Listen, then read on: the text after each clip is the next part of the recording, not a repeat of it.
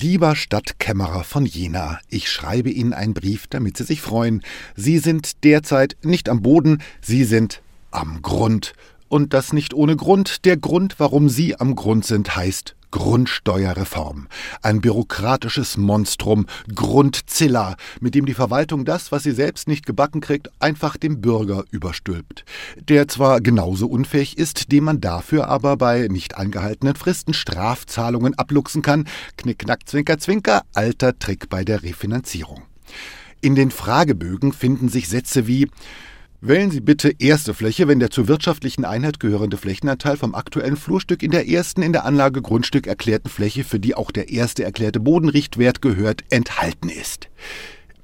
Ein Satz von nahezu büromusikalischer Schönheit, das ist längst kein Beamtendeutsch mehr das ist schon Jazz. Vielleicht sind wir nur unwissentlich Teilnehmer beim Casting Deutschland sucht den Elster.